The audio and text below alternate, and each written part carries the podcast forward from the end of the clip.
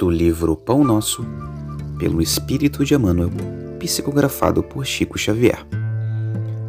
Lição 11 O bem é incansável. E vós, irmãos, não vos canseis de fazer o bem. Paulo, segunda carta aos Tessalonicenses, capítulo 3, versículo 13. É muito comum encontrarmos pessoas que se declaram cansadas de praticar o bem. Estejamos, contudo, convictos de que semelhantes alegações não procedem de fonte pura.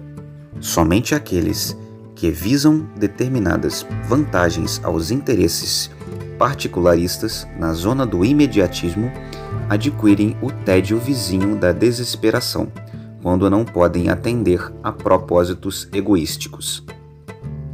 É indispensável muita prudência quando essa ou aquela circunstância nos induz a refletir nos males que nos assolam, depois do bem que julgamos haver semeado ou nutrido.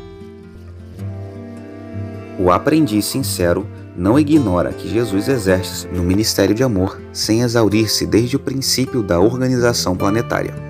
Relativamente aos nossos campos pessoais, muita vez terá o mestre sentido o espinho de nossa ingratidão, identificando-nos o recuo aos trabalhos da nossa própria iluminação.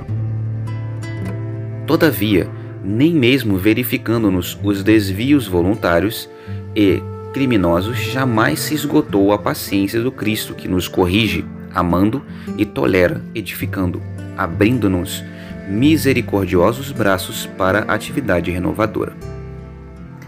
Se ele nos tem suportado e esperado através de tantos séculos, por que não poderemos experimentar de ânimo firme algumas pequenas decepções durante alguns dias? A observação de Paulo aos Tessalonicenses, portanto, é muito justa.